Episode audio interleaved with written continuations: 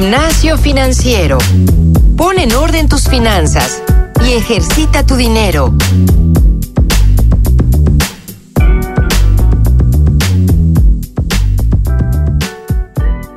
Hola, muy buenas noches, buenos días o buenas tardes, conforme nos estén escuchando, queridos podescuchas.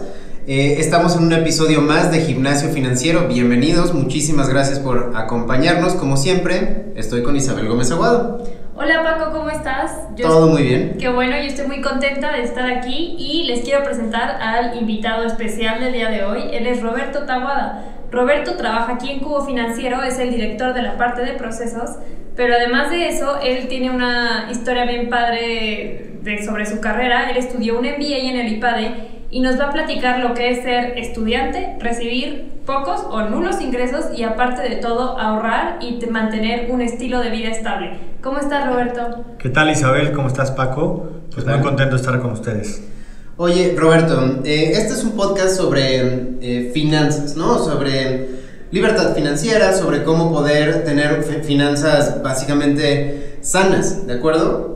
Un MBA, una maestría, un... Eh, vaya, estudios en general, habla sobre gasto. Al final estás pagando por esta educación.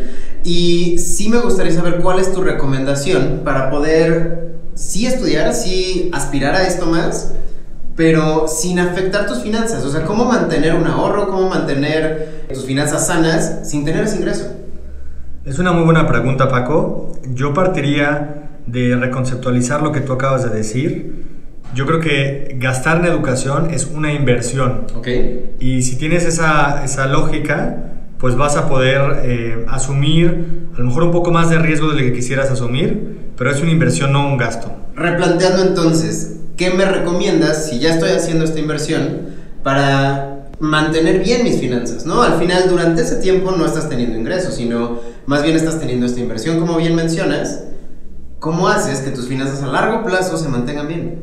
Pues mira, hay muchas maneras de aproximar esto. Pues una de ellas es haber tenido un ahorro previo para poder enfrentar tus estudios de maestría, porque como bien lo dices, hay algunos programas como el que yo estudié, en el que no tenías la posibilidad de estudiar en un programa de tiempo completo y tenías que encontrar una manera de, gestionar tu recurso del día a día. En mi caso particular, yo tenía una beca del CONACIT y ese siempre es un buen consejo para todos. El CONACIT y Banco de México tienen muchos programas eh, de apoyo a estudiantes, eh, les ofrecen una beca para que puedan mantener sus, sus gastos ordinarios mientras estudian. Entonces, sí hay una posibilidad. O la otra es contar con ahorros personales o un mix de las dos opciones. Buenísimo, Roberto. Y platícame una cosa, esto es algo que nos preguntamos yo y muchos jóvenes que están allá afuera. Si estás estudiando, ya sea la licenciatura o la maestría, no recibes muchos ingresos y aún así, pues quieres salir a divertirte, quieres ir con amigos, quieres ir a los lugares a los que a tus amigos les gusta, ¿cómo puedes hacerlo sin tener que acabar en bancarrota al final de la semana o el mes? Pues fíjate, Isa, que yo creo que ahí es ser muy disciplinado y conocer cuáles son tus alcances reales. Eh, en mi caso particular, pues tenía, mi único ingreso era eh, la beca del CONACIT y tenía un presupuesto pues muy limitado con respecto a lo mejor otros compañeros o, con respecto a cuando tienes una vida laboral bastante más estable. La clave es saber cuánto puedes pagar y no salirte de ese presupuesto y si, y si eso significa tomarte una cerveza en lugar de tres, pues, pues asumirlo como parte de como parte del sacrificio que es hacer una inversión. Claro, hasta es mejor para para tu... Para la salud, ¿no? También es para, una inversión a la salud. Y para concentrarte en tus estudios, ¿no? Claro. Oye, este, hablemos un poco de aspiración. A mí me gustaría hacer dos preguntas, ¿no? Voy a ir en orden.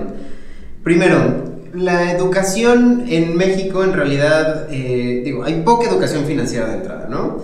Y luego hay poco alcance para gente de, de bajos recursos para hacer ya una maestría, algo que tú ya hiciste. Entonces, la primera pregunta, ¿qué recomiendas para a nivel no, no económico, sino también a nivel de, de, mind frame, también, insisto, de, aspiracional, para que la gente sepa que ellos también pueden tener acceso a algo como tú?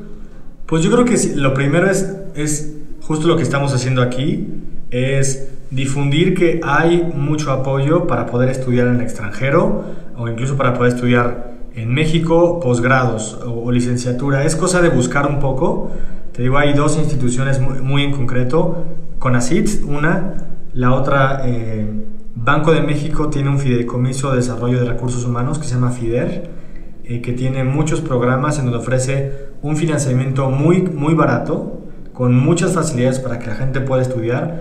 Y mi experiencia, la de mucha gente que conozco, es que no es difícil eh, una vez que tienes pues, las ganas y la claridad de qué tipo de programa quieres estudiar, eh, no es tan complicado conseguir financiamiento. Tal vez lo más complicado es creérsela que es posible, hacer una búsqueda de una institución, de un programa que te guste y luego buscar los medios. Pero, pero hay dinero para, para este tipo de programas. Eh, afortunadamente en México tenemos instituciones muy sólidas que ofrecen este tipo de apoyos. La misma CEP ofrece becas eh, y luego hay muchas organizaciones del sector civil que también eh, ofrecen este tipo de apoyos. Ok, ¿a dónde me acerco? Esa es la segunda pregunta. Ok, ya fuera de, la parte aspiracional, ya mencionaste el CONACYT, mencionaste un poco la CEP, pero si yo no tengo idea a dónde acercarme y quiero estudiar una maestría, es más, hablemos fuera de la maestría, ¿no? Eh, estamos hablando también gente que necesita estudiar una licenciatura y no, no, no tiene quizás los, los, recursos para hacerlo, ¿no? Terminar la prepa, caray, o sea, hay una, un abanico de, de, de, oportunidades allá afuera que no lo quiero cerrar hasta la maestría, ¿no? Sino... Sí, desde antes. ¿a, dónde, ¿A dónde me acerco si, si simplemente quiero terminar mi prepa o si simplemente me quiero recibir de mi licenciatura? ¿Qué, qué me recomiendas? Pues mira, yo creo que lo primero es tener muy, muy claro qué es lo que quieres. En el caso de una maestría, pues primero es escoger un programa que te guste, que te llame la atención, que, que, que al que te sientas llamado, que te, que te llene, que te lata. Eso es lo primero, ¿no? Y ese programa en una institución en particular. En el caso de la prepa igual, a lo mejor eh, encuentro un programa de prepa eh, que se puede hacer en línea, que se ajusta a mis posibilidades. Primero tienes que escoger el programa, o sea, la meta muy clarita, y después vendrá la decisión de cómo financiarlo. Pero eh, la primera parte es lo más importante, es primero el, el, saber a dónde quieres llegar. De nada te sirve saber que hay apoyos si no tienes claridad sobre lo que quieres estudiar o lo que quieres lograr. Ese es el primer punto, creo, lo más importante. De, lo, para lo demás, Paco, yo creo que pues Internet tiene un montón de información que eh, no, no, es tan complicado eh, hacer una búsqueda.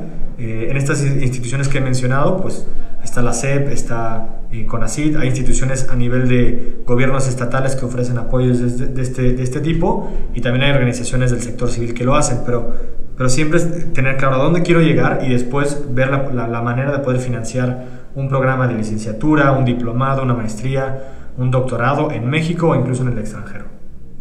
Esta es una pregunta aparte, Roberto, que se me acaba de ocurrir. Yo creo que es muy fácil porque luego veo que hay bancos que te dan financiamientos y así para maestrías. No es como muy fácil aún así endeudarte de alguna forma que pues no te gustaría o cómo evitar que cuando acabes tu maestría estés estudiando y pagando tu maestría, trabajando en lo que te gusta, pero pagando tu maestría que ya pasó al mismo tiempo. ¿Cómo evitar ese tipo de cosas? Pues mira, Isa, es una muy buena pregunta toda decisión de estudiar cuando no tienes esos recursos implica un cierto riesgo.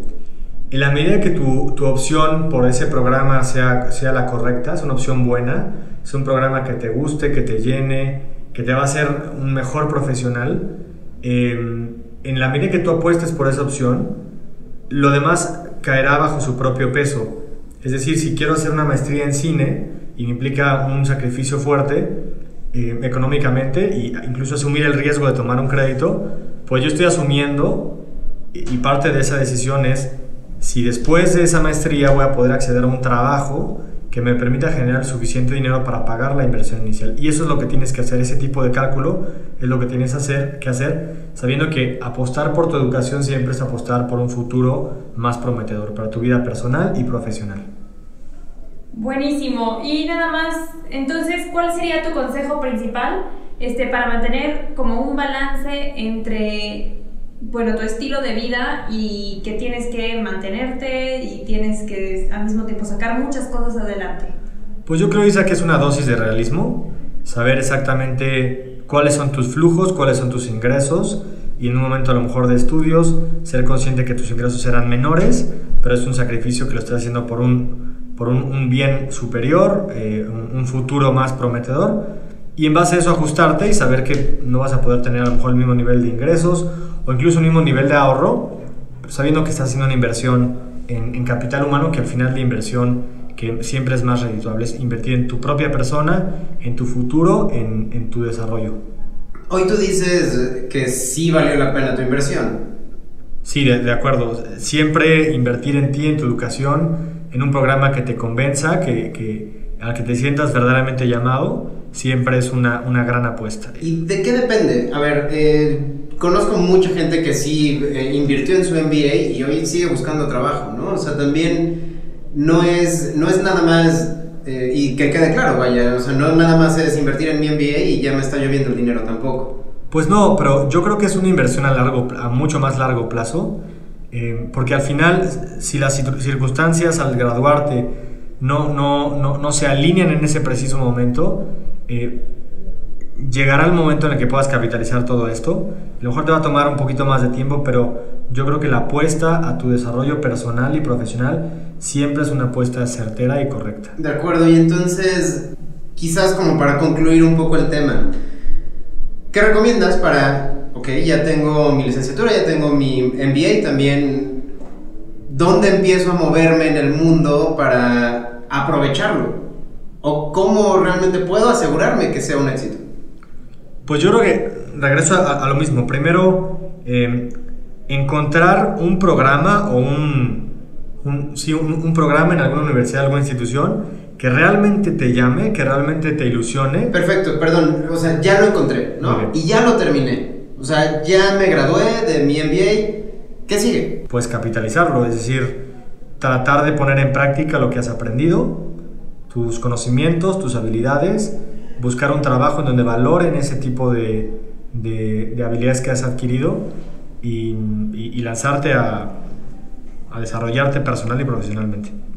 Ok, eh, Roberto, ¿dónde pueden contactarte si alguien tiene alguna duda, si alguien quiere alguna recomendación de tu parte, te contacten? Pues mira, está mi perfil en, en LinkedIn, Roberto Tabuada Cortina, eh, me puedo mandar una una solicitud de, de, contacto y con mucho gusto los agrego y comenzamos a, a, a conversar o en mi correo roberto.cubofinanciero.com.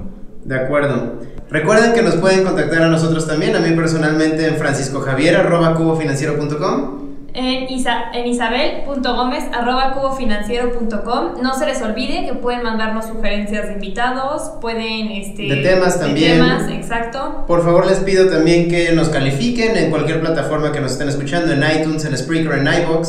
Como les comenté en el último episodio, ya estamos en Spotify. Búsquenos como Gimnasio Financiero y compártanos.